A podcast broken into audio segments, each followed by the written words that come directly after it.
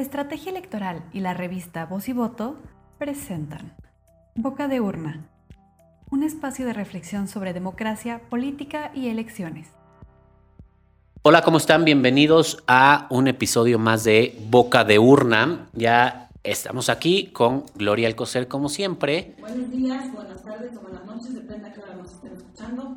Y el día de hoy nos acompaña Pablo Estrada, quien es licenciado en Política y Administración Pública por el Colegio de México, maestro en Democracia y Gobernanza por la Universidad de Georgetown y actualmente es asesor en el Consejo General del INE.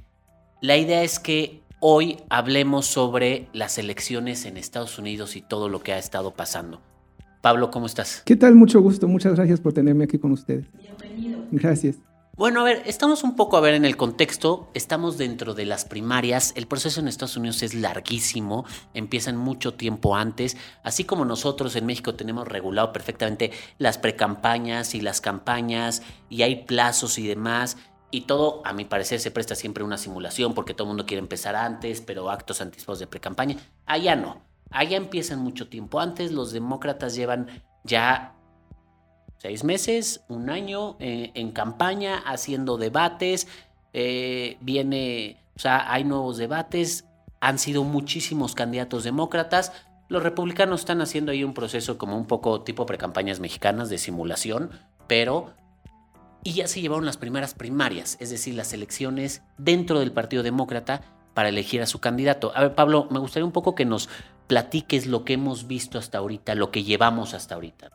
Así es, sí, como bien lo dices, el proceso eh, electoral en Estados Unidos es un proceso muy largo, incluso lleva a veces años, incluso a veces muy poco tiempo después de que se celebra una elección presidencial, empiezan ya a salir precandidatos eh, del partido opositor generalmente, que empiezan a levantar la mano y dicen, no, yo quiero competir, yo quiero competir.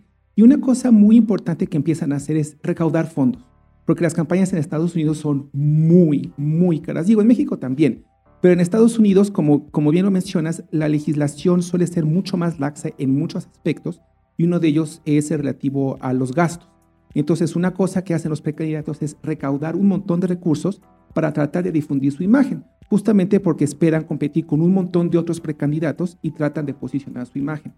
Yo creo que uno de los ejemplos más claros de esto es Michael Bloomberg, que es un multimillonario empresario que ha tratado de recaudar un montón de fondos de su propia fortuna y ha gastado también un montón de dinero en un montón de anuncios. Y que además entró tarde a la carrera, ¿no? o sea, él se inscribió después y con lana ha querido como...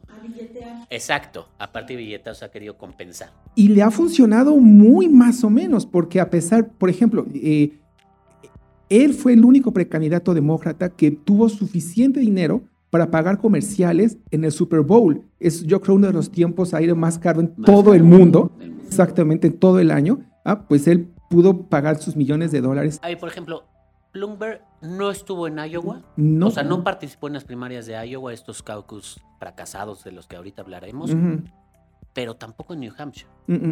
Pero, Él va a participar a partir del supermartes que viene. Exactamente. Una de las cosas eh, que le va a dar, que bueno, que él espera que le dé más realce es que va a participar en el debate demócrata del, de, hoy o de mañana, no me acuerdo de hoy miércoles o de mañana jueves, exactamente.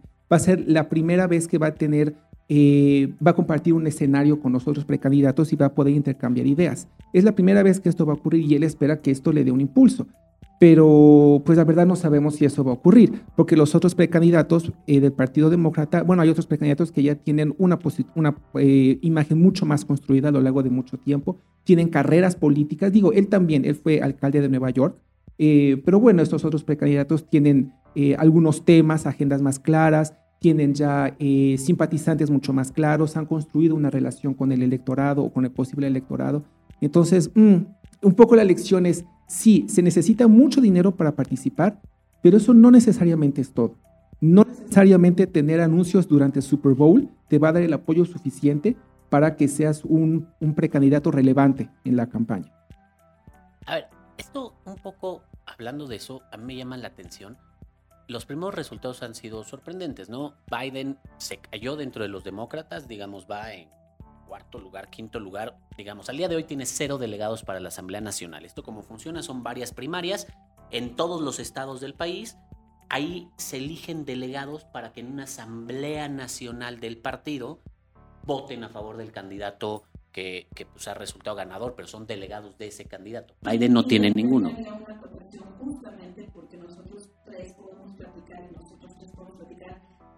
La óptica de que conocemos el sistema electoral de Estados Unidos. Pero es complejísimo, es, es muy diferente, no sé si completamente, pero muy diferente al, al mexicano, al latinoamericano. Entonces, a veces eso, eso justo que acabas de explicar, Arturo, muchas veces para nosotros al momento de querer como, como entender el proceso decimos que como asamblea, que colegios electorales alguien se puede subir a la mitad y es por el dinero, o sea, esa complejidad que hace una lectura muy complicada para, para la población mexicana, latinoamericana. Es que yo no sé si es complejo, yo creo que tienen justo menos reglas que el nuestro, nada más que es muy distinto al nuestro y muy distinto al de cualquiera del mundo. ¿eh? Exacto, es, es difícil entenderlo, sí. Pero bueno, este, estos primeros resultados, Biden se ha caído, Sanders va arriba, pero por ejemplo a mí me llama mucho la atención que un alcalde de una ciudad que la verdad es que habría que buscar en el mapa, va en segundo lugar. Eh.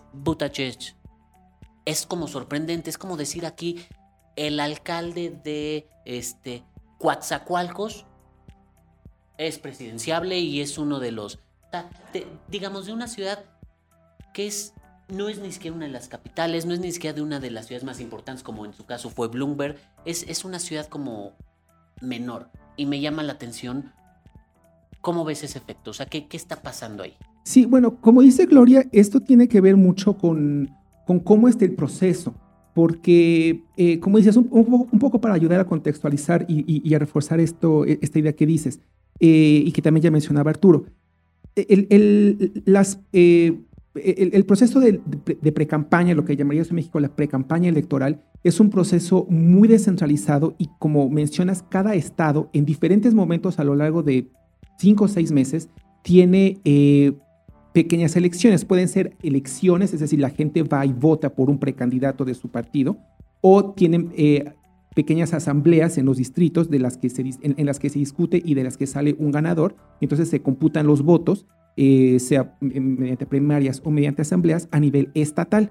Entonces, en cada estado se computa cuántos son los votos que tienen los diferentes precandidatos y bueno, sale primer, segundo lugar, etcétera, y se asignan delegados para ir a una asamblea nacional. Eh, y bueno, hasta ahora van como mencionan dos estados en los que han ocurrido esos procesos. El, el primero fue en, en, Iowa, muy a principios de, de mes, y una semana después fue en New Hampshire. En esos estados efectivamente fue un resultado pues que nadie se esperaba. Este alcalde Pete Buttigieg resultó súper popular, a pesar de que las encuestas a nivel nacional sale en un lugar muy lejano, sale, sale a lo mejor en cuarto o quinto lugar, que parece, no, pues no es tan malo, pero bueno, en, en porcentualmente sí es menos de 10% y eh, otras personas que a nivel nacional sí tienen un montón de proyección, como Joe Biden, que fue el, el vicepresidente de Estados Unidos, que tiene casi 30% a nivel nacional. En estos dos estados que van quedó, pues digo, no es por ser rudo con él, pero hizo un muy mal, muy papel, mal papel. Muy, muy mal papel. Quedó también en un muy lejano cuarto, quinto lugar, una cosa así. Pero el problema también es que estos dos estados que van, no son realmente representativos a nivel nacional, porque estamos tratando de comparar encuestas nacionales con resultados estatales. Son estados, pues en general más o menos ricos, eh, son eh, étnicamente muy homogéneos, es decir, generalmente son eh, blancos, no es una población que tenga muchos hispanos, que tenga muchos negros.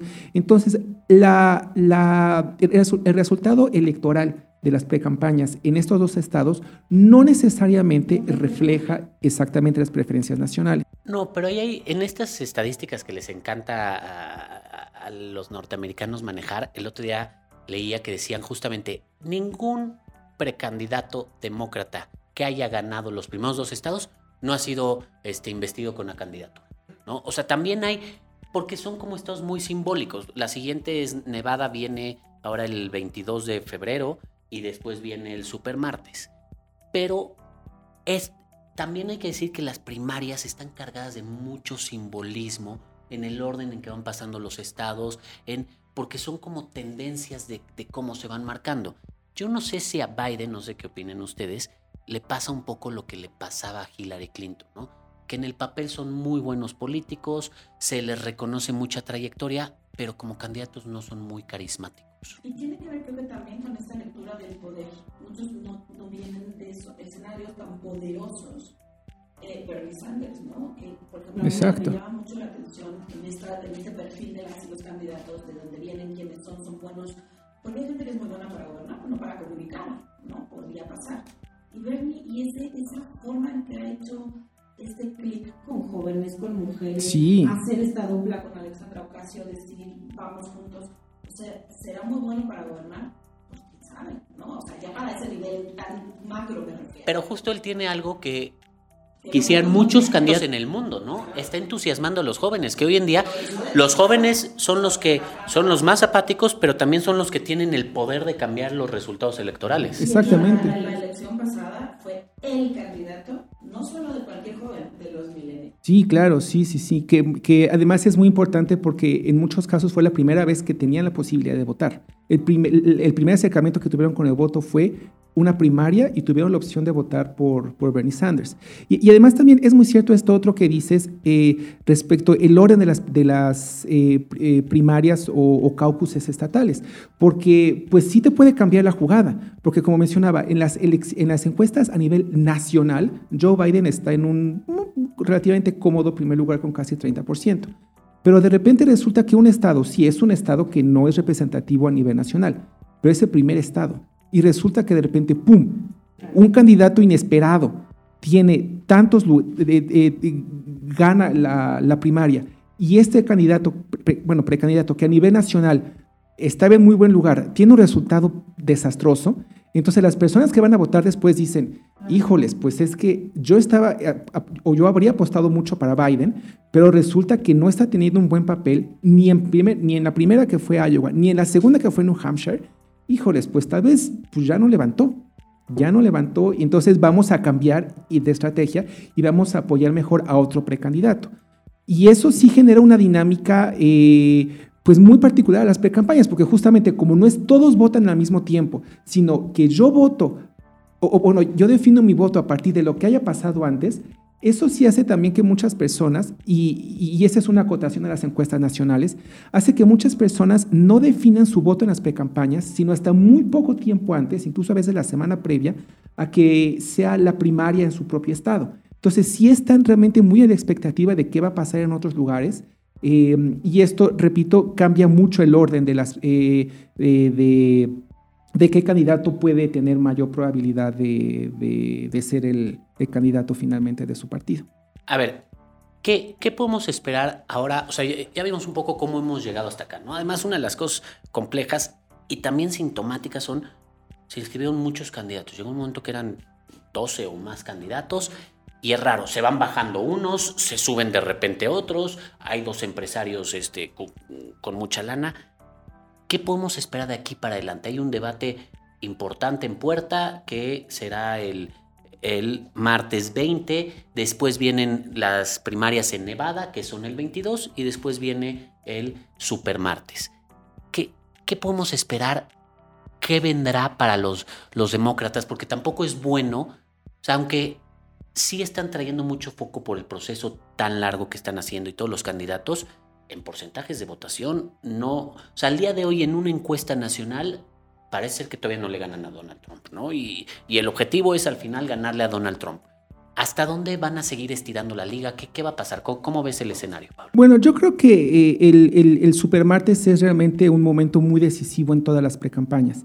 El supermartes es para, eh, para las personas que, no están tan familiarizadas, es un martes, o bueno, a veces también hay superlunes, pero digamos, es un poco lo de menos el, día. Es un día en que muchos estados tienen sus precampañas, muchos, quiero decir, 10. Entonces, como cada estado asigna diferente número de delegados a la Asamblea Nacional que mencionaste hace rato, eh, que varios estados tengan eh, estas, estas eh, elecciones en un solo día hace de repente que, boom, el número de, delegados a la Asamblea aumente mucho. Porque efectivamente ahorita ya fueron dos, pero bueno, son 50 delegados a lo mejor en total. Pero de repente, boom, van a llegar a 200, 500 de los casi 4.000 que tienen. Entonces, el supermartes es un día muy importante porque es en, en, ese día ya las tendencias cambian de forma aparentemente irreversible. Entonces, en ese momento es que los precandidatos pueden advertir que, bueno, uno pues a lo mejor se quedó muy atrás, pues ya, ni modo, ¿no? ya no voy a seguir participando. U otro a lo mejor ve que está en segundo lugar, muy cerca del primero, entonces bueno, pues voy a echarle más ganas para alcanzar al primer lugar y entonces tratar de rebasarlo. Entonces yo creo que Supermartes es una buena oportunidad para que los precandidatos y también los ciudadanos que van a votar todavía en las eh, primarias que siguen, vean exactamente cuáles son las oportunidades de sus precandidatos. Algunos van, yo, yo creo que es posible que, que, se limpie mucho la lista, que sí muchos se bajen de la, de, la, de la carrera porque van a ver que definitivamente no tiene sentido seguir gastando dinero. Se, se bajan por dos motivos esencialmente, ¿no? Uno es no tienen posibilidades y otro es no, no tienen dinero. Exactamente, sí. Y, además también otra cosa es que eh, eh, puede haber una tercera razón por la que se bajen, que es, a ver, yo estoy viendo que tú tienes mucha fuerza, pero no tanta como quisieras, entonces, ¿qué te parece si vamos platicando que te pongo como mi candidato a la vicepresidencia? Que esa es otra cosa también muy importante. Exactamente, sí, y entonces ahí se empiezan a sumar fuerzas, porque eh, esto contribuye mucho a, eh, a, realmente sumar muchos recursos y muchos adeptos. Esto pasó, por ejemplo, con, eh, en, 2008 con John McCain y Sarah Palin, que John McCain era un poco el candidato republicano como de la vieja guardia y Sarah Palin representaba la nueva ola de simpatizantes republicanos con el Tea Party. Exacto, que era un ala que Exactamente, entonces eso resultó, digamos, desde el punto de vista estratégico de cómo nos vamos a presentar al electorado, esa es una buena idea porque está sumando adeptos. Entonces, considerando que ahora hay varios precandidatos que tienen ideas que les parece a lo mejor un poco, entre comillas, radical, como el ingreso único o seguro universal, quiere decir seguro de salud universal, bueno, pues también en, este momento ya se va a ver, tú no tienes tantas oportunidades, algún precandidato, pero sí me puedes ayudar a mí, que tengo más posibilidades, a ser, eh, mi, candidato de fórmula e invitarte a ser vicepresidente. Entonces yo creo que esto es algo que va a ocurrir eh, a partir del Supermart.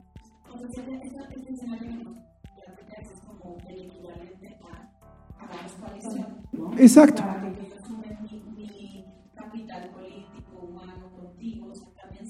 Sí. Pero, y justo lo estamos viendo con regreso a Bernie Sanders, no es que salió muy fan, pero me parece un caso muy interesante. Yo te preguntaría algo, Pablo, ¿qué debemos tomar en cuenta las y los mexicanos de estas campañas, de los temas? O sea, ¿desde dónde mirarse estas campañas y esta, esta competencia, por ejemplo, en temas, a quién hay que seguir? Porque muchas veces nos pasaría que pensamos que los demócratas son progresistas, son los que van a llevar las agendas binacionales, bilaterales, y los republicanos no. Y los ejemplos a veces se ponen al revés, ¿no? Entonces, nosotros mexicanos, mexicanos, ¿a qué tendríamos que poner atención particularmente en nuestros? Sí, no, la verdad esta pregunta que haces es muy interesante porque me parece que Estados Unidos en este momento está en un eh, momento de, de, redefinición de posturas políticas. Históricamente, eh, que es algo que sorprende mm, a, a veces mucho, eh, el Partido Republicano ha tendido a ser un poco más cercano a México de lo que ha sido el Partido eh, Demócrata. El Partido Republicano fue con quien se negoció finalmente el Tratado de Libre Comercio en los años 80 y principios de los 90, con Reagan y con primer Bush. Eh, y los demócratas no tanto. Pero ahora vemos que no tanto el Partido Demócrata, sino más bien el presidente Trump y la gente cercana a él, pues evidentemente han tenido una animadversión, no, eh, sí, hacia México, pero en general con otros países sí han tratado de ser más relacionistas, más proteccionistas. Eh, entonces yo creo que un poco hay que fijarse en ese tipo de temas. ¿Qué están proponiendo los, demócratas como alternativa a la construcción del muro de Trump? Que por ejemplo hoy o ayer eh, mencionó que iba a reasignar todavía más recursos del Pentágono para construir el, el, muro y además todavía quería eh, ignorar leyes relativas a la asignación de recursos. O sea, él quiere que el muro ya esté, ¿no? porque esa era su promesa de campaña y es su bandera. Entonces tenemos que ver qué alternativas están proponiendo los demócratas al respecto. Puede ser que el libre comercio ya realmente no sea tanto tema porque el tratado se acaba de firmar hace poco. Eh, tenemos que ver asuntos de migración, qué van a hacer al respecto. Eh, si se van a seguir imponiendo límites, si se van a seguir imponiendo redadas, eh, si se va, qué, tratamiento se va a dar a lo que llaman ellos eh, lugares seguros, que son estas ciudades, santuarios. seguros exactamente, que son estas ciudades que no aplican las leyes antimigratorias o que no participan en redadas para el gobierno federal. Entonces, este tipo de temas yo creo que va a ser realmente muy importante fijarse porque es una relación no solo de Estado a Estado, sino que afecta también a muchas familias mexicanas, ¿no? Exactamente. Pero además también hay otra cosa, que es lo que mencionaba al principio que, empezaba a responder la, pregunta, que tiene que ver con que los demócratas deben tratar de conseguir eh, el apoyo de los, eh, de los electores en general. Y puede ser que el electorado estadounidense sí esté tendiendo a de verdad querer cerrar fronteras, de verdad querer a no eh, tener a extranjeros o, a una diversidad eh, cultural en su país. Entonces, si Trump tiene ese apoyo y es una bandera que está vendiendo, no estoy completamente seguro, quisiera que sí, pero no estoy completamente seguro de que los demócratas inmediatamente van a tener el discurso contrario. Porque si ese es un tema que quiere el electorado, entonces los demócratas o van a ser moderados o de plano van a tratar de evitar eso para de seguir ganando eh, Una pregunta, a ver, en esto, ¿cómo, o sea, porque además el contexto es, es complejo, ¿cómo está jugando no solo que la campaña, la precampaña o las primarias republicanas son un chiste, ¿no? de Trump eh, ha, ganado todo abrumadoramente, pero ¿cómo está jugando el tema del impeachment? Ah, eh, creo que esa es una muy buena pregunta. Yo creo que terminó beneficiando a Trump, o lo va a terminar haciendo a mediano plazo. Además, eh, me parece que la semana en la que él recibió la sentencia absolutoria del Senado fue una muy buena semana para él. Yo creo que ha sido de las mejores semanas que ha tenido una persona cualquiera en, cualquier circunstancia. El, el lunes eh, tuvo, bueno, fue la elección primaria en Iowa y terminó en un absoluto ridículo para los demócratas porque no sirvió swap y tuvieron resultados hasta tres, cuatro días después. El martes tuvo su discurso del Estado de la Nación en el Congreso y pues básicamente fue una fiesta para él. Todos los, los republicanos estaban eh, gritándole cada momento que se religiera, le aplaudían en cada momento y por supuesto presentó el país como si fuera una absoluta maravilla. Y al día siguiente, el miércoles, tiene este voto eh, absolutorio del, del juicio. Exacto, exacto. Eh, entonces yo creo que a final de cuentas él va a capitalizar muy bien este impeachment, porque una cosa que él sabe hacer muy bien es presentarse como víctima. No necesariamente que lo sea. ¿A quién se parecerá?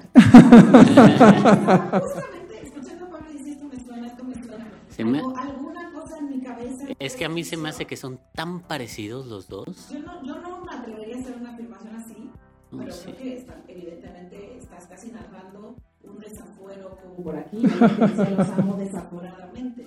Y, y, y, además, no solo se hace la víctima, sino que sabe muy bien leer lo que él cree que quieren sus simpatizantes y sabe por dónde entrarle. O sea, yo creo que una de las mejores eh, muestras de ello es que cuando él levantó la mano para ser vice, para buscar la candidatura presidencial, pues nadie se lo tomó en serio. Exactamente. Y ahora está buscando la reelección. Yo, creo que ese fue gran parte del problema de las elecciones en 2016, 2016 que nadie tomó en serio, o sea, nunca nadie creyó que Trump realmente fuera a ser candidato y después que realmente fuera a ganar y demás, lo, subestimaron mucho. Y ahí está. Y yo creo que esa capacidad que él tiene para, digamos, va a sonar muy romántico, pero creo que es objetivo, esa capacidad que él tiene para, contra toda posibilidad, against all odds, hacer lo que quiere, pues le funcionó muy bien en 2016. Y yo creo que ahora el impeachment que además le, fue algo positivo y le dio mucha presencia en medios y le dio mucha oportunidad para atacar a los demócratas que otra vez querían sacarlo o bueno, señalarlo que estaba haciendo algo indebido. La primera vez fue la investigación de Rusia. Eh, yo creo que sí es algo que él lo va a tomar como un escalón para mostrarse. Eh, eh, ya para, concluir este, esta parte. ¿Les falló a los demócratas el tema del impeachment? O sea, ¿no lo calcularon bien y lo acabaron fortaleciendo más? Híjoles, pues no sé, es que creo que era muy poco realista esperar que el impeachment terminara con la destitución de Trump. O sea, los números simplemente no daban. Los, el, proceso de impeachment tiene dos etapas. En primer momento, la Cámara de Representantes eh, es un poco como el Ministerio Público. Ellos hacen el caso y presentan los cargos por los que se le va a acusar y necesita una, una, una mayoría de votos. Los demócratas tienen la mayoría en la Cámara de Representantes, entonces, pues sí, era natural que se presentaran los cargos. Pero después el Senado es el que juzga. Y de nuevo se necesita eh, una mayoría de votos en el Senado para... Que no tienen los demócratas. Que no tienen y que, o sea, simplemente es algo que no iba a ocurrir. Tendrían que haber hecho un montón de negociaciones con senadores para que se pasaran de su lado, pero es que también el Partido Republicano depende mucho de sus bases, como los demócratas también, pero especialmente el Partido Republicano ahora con el Tea Party. Y muchos, bueno, algunos de esos senadores iban a estar sujetos a reelección. Entonces también era un poco, a ver, yo soy John Smith o Mary Stewart, ¿no? Del Tea Party en cualquier estado, y yo apoyo al presidente Trump, y tu senador está sujeto a reelección en 2020. Si yo apoyo a Trump, ¿tú vas a votar de verdad eh, a, favor de que se le saque del puesto? Entonces, aguas, porque mi voto para ti, senador del Partido Republicano, ya no lo vas a tener. Tendrías que ser Mitt Romney para atreverte a hacer eso. Exactamente, sí, fue el único senador republicano que votó. Muy bien, Pablo. Bueno, ya nomás para concluir, a ver, quiero mencionar algunas fechas que son que vendrán, ¿no? Como ya dije, el 22 de febrero son las primarias en Nevada, después el famoso supermartes es el 3 de marzo y de ahí vendrán más elecciones, pero vienen las convenciones, que esas son en julio la de la demócrata del 13 al 16 y hasta agosto la republicana del 24 al 27, para después ya entrar en las campañas y ya ahora sí en la elección, porque la elección es el 3 de noviembre. ¿Qué esperar de aquí al menos a las convenciones? Bueno, yo creo que lo más importante va a ser eh, tener ya claros quiénes van a ser eh, los contendientes demócratas, es decir, tener eh, al candidato o a la candidata, existe la posibilidad, presidencial y vicepresidencial.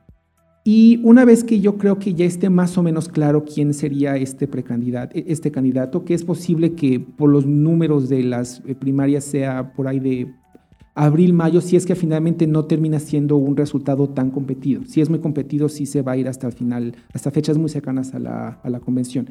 Pero una vez que ya quede claro quiénes son, ya va a ser, yo creo, un agarradero durísimo entre él o la candidata demócrata y Donald Trump. Si de por sí Trump es algo que le gusta mucho siempre estar atacando, yo creo que ahora sí no va a perder oportunidad. Eh, y pues bueno, entonces ya vamos a empezar a ver, yo creo, mayor claridad en la definición de temas de las agendas, etcétera. Pero yo creo que por lo pronto eh, hay que fijarnos en quiénes son las personas. Pues muchas gracias. Nada más, espérame, para concluir. Ok, es que yo también quiero dar una conclusión. Apuestas, no, no, yo, yo nada más quiero decir, apuestas. ¿Quién va a ser el candidato demócrata? Híjoles como nada más estamos diciendo y no estamos apostando nada en verdad, yo me iría, yo creo que sí me iría por Biden. Yo creo que sí van a buscar a alguien que tenga experiencia política muy seria a nivel nacional, que haya ganado campañas, y yo creo que se van a ir por Biden a fin de cuentas. Yo no voy a hacer esas no voy a caer en esas provocaciones. anímate, anímate. Yo voy a ir primero, no, no siempre lo he dicho, yo no creo que solo por ser mujer, pero me parece que es una mujer que puede apostar bien y que puede hacer un buen papel, no así el electorado. no, y sobre todo, bueno, creo que, que, también es un momento, como decías tú, de, de un cisma en, la, en, los propios perfiles. Tenemos un candidato abiertamente homosexual, tenemos mujeres, tenemos socialistas, cosas que no se decían en otras elecciones y yo no, quiero que se me olvide, me van a disculpar que no me acuerdo el nombre, pero hay una película maravillosa sobre la vida de Sarah Palin, que la actriz es Julianne Moore, y que te deja muy claro esto que tú nos estás contando de cómo funciona el Tea Party, cómo funcionan las propias elecciones. Les prometo que lo voy a poner en mis redes como es el nombre, pero es una película extraordinaria para entender esas alianzas y bueno, el personaje de Sarah Palin, que es bastante tentador entenderlo. Pablo, Muchas gracias. Al contrario, pero tú no dijiste a quién eh, tu apuesta. Yo soy, yo soy Team Tío Bernie Sanders. Okay. Yo creo que él, él va a ser. Entonces, este. Yo sé si sube Alexandra Ocasio, cambia, todo. y ahí me voy, ahí les, ahí les dejo para apoyar la campaña. muchas gracias. A ustedes por invitarme. Perfecto. Pues muchísimas gracias. Nos vemos en el siguiente episodio de Boca de Urna. Ya saben que pueden encontrar nuestros podcasts en SoundCloud, en Spotify y nos pueden encontrar a nosotros en nuestras redes sociales, revista BIBMX y Elecciones y más. Y a Pablo lo pueden encontrar en su Twitter que es Pablo J. Estrada R. Muchas gracias y nos vemos en el siguiente. Nos vemos pronto. Muchas gracias. Gracias a ustedes. Boca de Urna es un podcast producido por Estrategia Electoral y la revista Voz y Voto.